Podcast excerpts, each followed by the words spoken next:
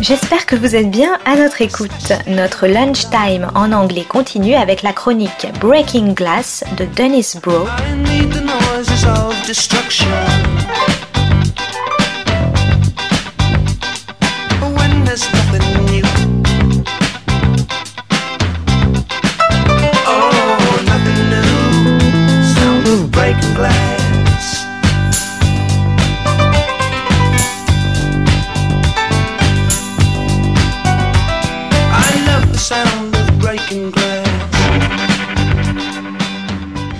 This is Broe on the Global Television Beat, Breaking Glass. Today's episode Top 25 Global Series 2023 Frugality and Austerity Trump Creativity. American series, which had led the world in both number and in length and number of episodes, were severely cut back this year in light of a general retrenchment in the industry, a trend that will continue next year. Expect shorter series, fewer episodes, and faster pulling of the plug so that the landscape begins to look more like that of already frugal budget conscious series from around the world. Of my top 25 series this year, though many are limited series, many others have either been canceled or have ended prematurely. Only six series are returning. First to go, of course, are series that are socially relevant. Heading the list of unconscionable cancellations are Alaska Daily with Hilary Swank as a reporter helping to lay bare the local power structure, and oddly, Walker Independence, a Western sequel from the CW that focused more than most not only on frontier prejudice, but also the power of the railroads in Eastern capital in the development of the West. The most egregious collaboration our cancellation, though, was Warner Brothers Discovery's decision to refuse to air, after it had already been shot, season four of Snowpiercer, Bong Joon Ho's nakedly anti capitalist climate catastrophe. Series. Who has time anyway to watch series that deal, even if obliquely, with power re- relations and social problems? Amid the plethora of game shows, Let's Make a Deal, The Price is Right, reality TV, World's Funniest Animals, and House of Reality TV Villains, and reruns, Yellowstone, that the producers have foisted on the general public due to the writers and actors strikes, but also due to their general cost cutting, with the hope that some of this bottom of the barrel cheap fare will outlast scripted series due to arrive next year. A year where it is increasingly difficult to find progressive series also featured shows that, for the sake of a gimmicky last minute twist, utterly changed the trajectory of this series, as well as nominally interesting series that, because of inane and cliched political assumptions, utterly flounder. Two Irish series fell into these categories. Clean Sweep was, up until its last moment, a suspenseful series which had us sympathizing with a former IRA agent, now living a quiet life with a British uh, with a British policeman pursuing, or rather haunting her, presented as a Les Miserables Javert type villain, until the end, when the former spy commits a reprehensible act that utterly reverses our sentiments towards her and validates the cop's pursuit. A surprise, yes, but a psychotic one that attempts to cancel out our understanding of this woman and that represents a failure of nerve on the part of the creators and the network.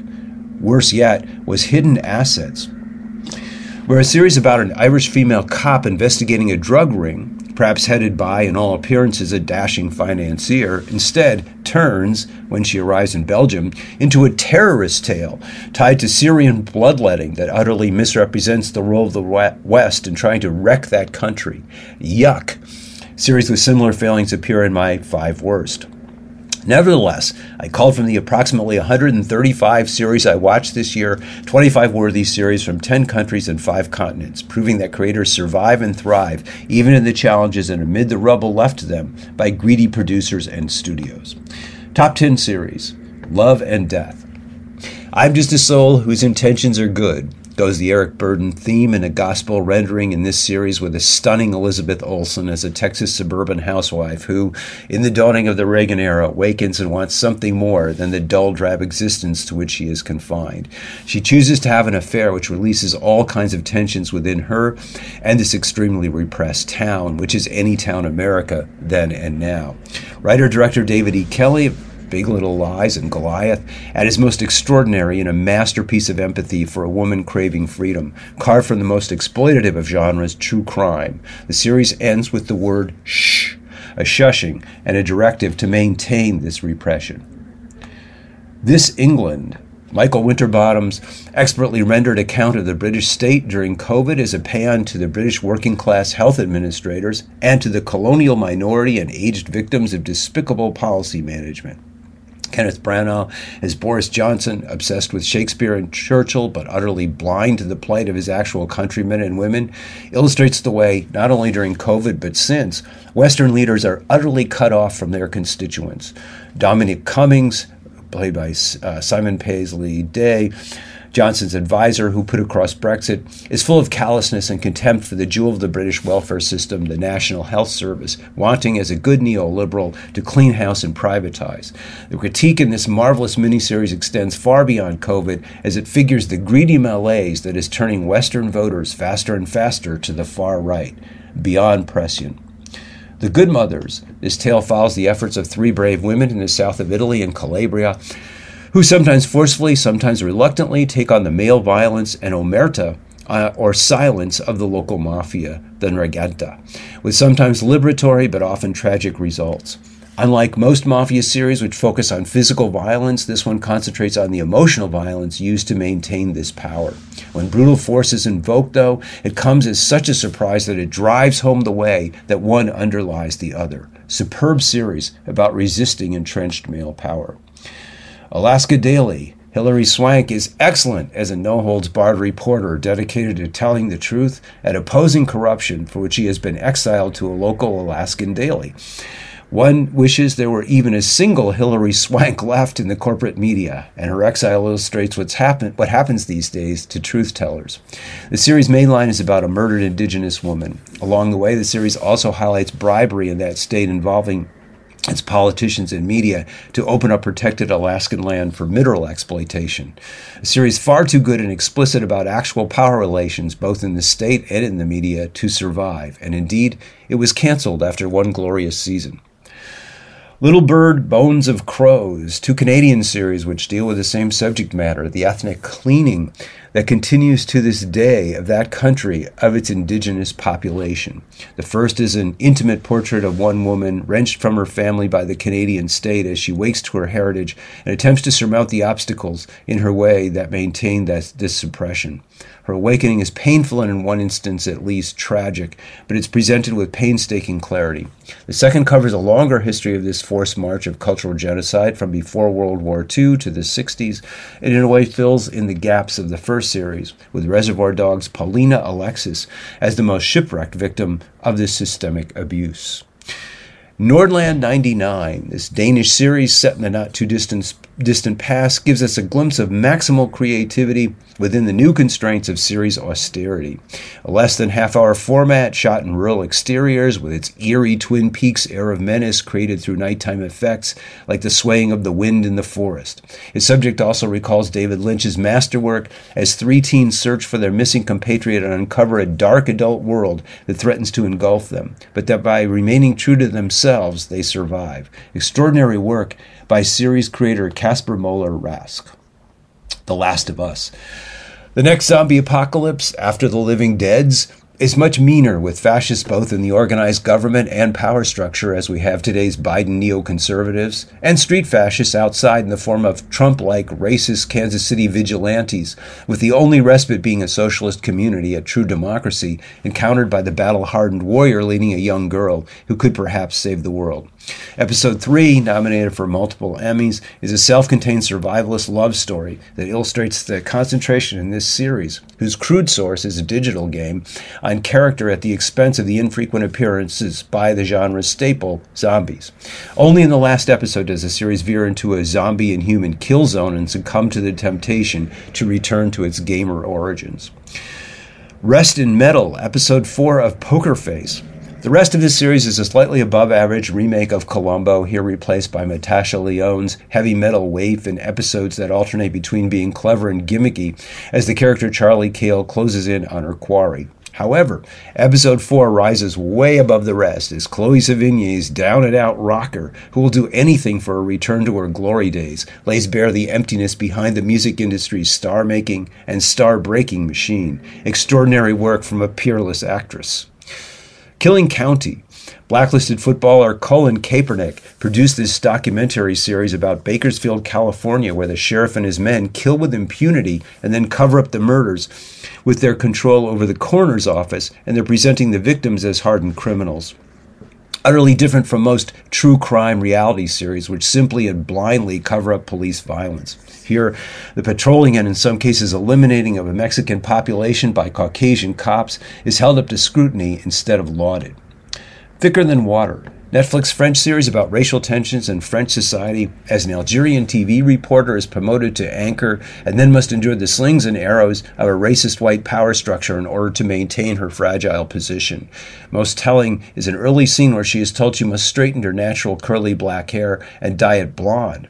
She conforms and gets in an elevator full of white women with the same blonde streaks, all now ascending the corporate ladder. Nawal Madani, as showrunner, writer, and star, manages to highlight Algerian sisterhood and contrast it with more cutthroat standard French careerism. Honorable mention The Curse. This lead threesome is cloying, obnoxious, and difficult to watch as the woke neoliberal couple attempts to jump on the indigenous bandwagon to exploit their lands for what amounts to socially conscious gentrification. Meanwhile, the filmmaker, whose reality series will secure their profits, is beset with his own careerist anxieties. Most telling scene of a sometimes brilliant satire is the couple having masturbatory sex, where neither connects with the other and which exemplifies their disconnection to the indigenous world they're exploiting. Woman of the Dead, Austrian series about a female embalmer in a rural hamlet who takes on the power, the local power structure, which has colluded to eliminate her husband. She disrupts the attempt to turn the area into a luxurious ski resort in her quest for truth and vengeance against a religious, civic, and corporate elite who she exposes and destroys. Black Snow, Australian cold case murder mystery in Queensland, exposing the roots of wealth in a town where slaves from the island nation of Vanuatu were brought to harvest the cane fields. Here, the investigation of the past sheds light on the sing- not on the, uh, on the single murder, but also on the larger crime of appropriation of an entire people. Limbo Land, Pakistani series set in the gorgeously verdant, breathtakingly mountainous Hunza Valley in Karachi, that has an old man, now owner of a luxury hotel, reminiscing about the mistakes he made in putting greed above human relations. This is succession, but entirely critical instead of a laudatory celebration of the Murdoch empire. Black Santiago Club. From Benin comes this African series about a music club that is a fountain of not only musical but cultural heritage in danger of being displaced by a greedy developer who wants to build condominiums for the rich. The series subject is the community organizing to preserve its social treasure. Never Have I Ever. Fourth and final season has the Indian teen of the title torn between two boyfriends. That tension, though, is not allowed to supersede her attempts to fulfill her dream of getting into Princeton. The actual focus of the final season, in a liberatory way which upsets the usual single minded romantic focus of the teen genre trajectory. Bay of Fires, beyond quirky Australian series about a thoroughly competent female executive exiled to a Tasmanian town of ne'er do wells who may all have a criminal past.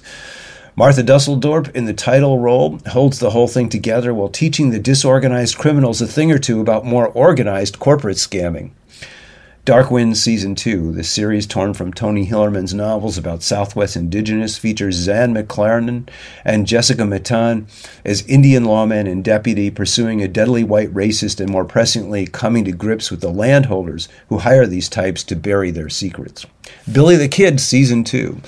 This epic western began as a recounting of the prejudice the Irish encountered in America, a unique take on the story of the famous gunslinger and bandit. Season two is more of the same as Billy fights the Santa Fe Ring, a group of investors who are swallowing up the territory.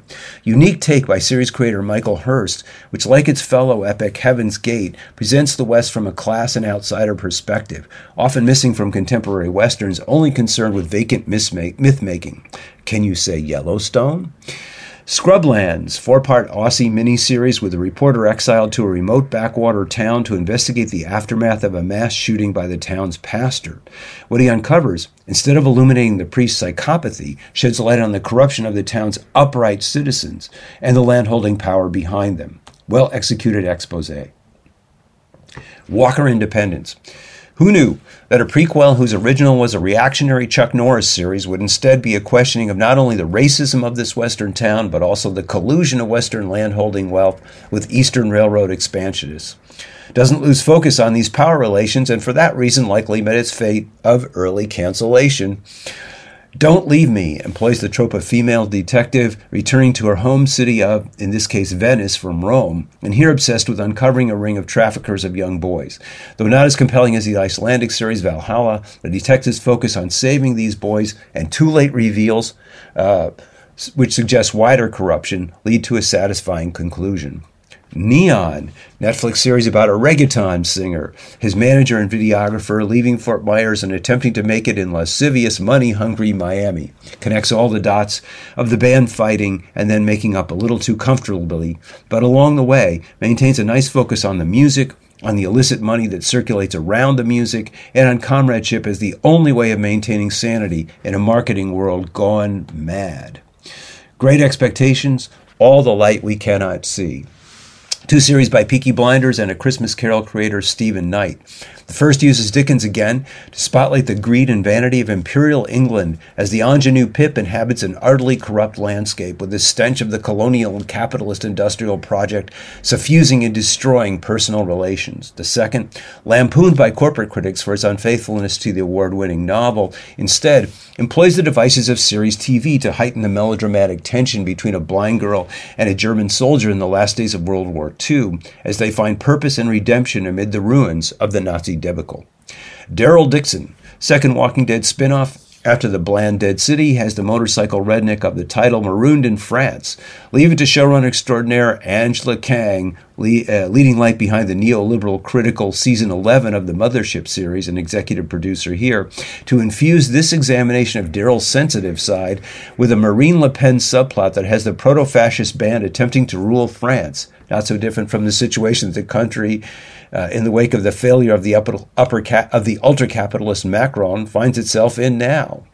Retro series of the year Frontier, Season 1. This Canadian series about the British, French, and American exploitation of the 18th century of the country's indigenous, its land, and its resources, and the European craze for, craze for furs is, in the first season, a model historical series that lays bare its era. The budget kept decreasing in each of the subsequent three seasons, as did the ingenuity of the writing, but that takes nothing away from a true, truly remarkable opening season, lost when it first came out in 2016 because it seemed to be nothing more than a Revenant ripoff. In fact, it was far more subtle than that overheated film. Five worst. High Desert, based on a true story. The first has a usually reliable Patricia Arquette swirling in the sand as a Stevie Nicks waif and for no conceivable reason. The second has the now increasingly more vapid Kaley Cuoco, who has exhausted her post Big Bang cachet as part of a careerist couple who decide to let a serial killer roam free in order to promote their true crime podcast. Supposedly funny, but actually just disgusting. Bupkis, the flavor of the month, Pete Davidson in a supposedly ultra series with Joe Pesci that purports to be pushing the boundaries around sex, but in the end quickly conforms, and as we've all seen for Davidson, starts to look like just another Taco Bell ad. Night Agent Red Skies. Politically regressive series from In Order, the U.S. and Israel. The first, Night Agent has an FBI agent pursuing terrorists and MAGA representatives inside the White House, with no hint of irony about the real threat that lies within, not from a mole, but from those in charge of today's White House, where its leaders are now attempting to start three world wars. The second claims to be an Israeli uh, Palestinian co production, centered on a mixed group of students, but as soon as the attack comes, betrays its initial premise and shifts into a billboard for Israeli repression and reprisal under control. The French, this French series attempts to be a more likable version of Veep, the HBO series about a vain politician. The problem is, unlike the former series, which took the gloves off and presented politicians as narcissistic media mongers, this one attempts to be amiable to all. As the lead character thrust into a key cabinet position is simply beset with turmoil, and in so doing instead becomes, as Seinfeld proclaimed, a series about nothing, but in this case, not in a good and fun or funny way. Found. Horrible, smarmy, and smirking series about an African American female troubleshooter who, as does much of Washington, prides herself on stomping on others' rights in her self righteous quest to protect her clients. Full of horrible neoliberal police state sentiments like Sometimes the good guys win. Turns a fascist vigilante into Sister Teresa. Much better is the erstwhile and humble detective of the irrational who contests and is the former victim of white per, per, uh, supremacy. Bonus bad, The Buccaneers. How does this series go wrong? Let me count the ways. Combine the Bridgerton faux casting, which eliminates prejudice from history, with the gutting of the critical thrust of its Edith Wharton source, and the Sophie Coppolaization via its rock soundtrack and jazzy montage in this story about rich New York young women who journey to Britain to marry and preserve decaying British wealth. Add a dose of Gilded Age, the series, not the novel, concentration on the wealthy as the only characters in the 19th century, with nary an ounce of Henry James' critical examination of that class on both sides of the Atlantic, and you have a series which simply celebrates money and status. Insipidly yours. And that is this edition of Television for 2023, and this is Broe on the Global Television Beat, signing off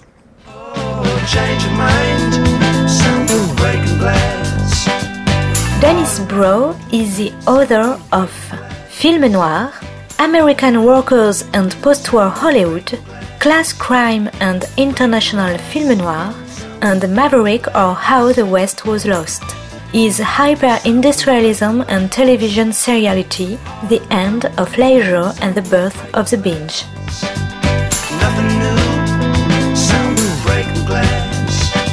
C'était Breaking Glass de Dennis Bro sur Art District.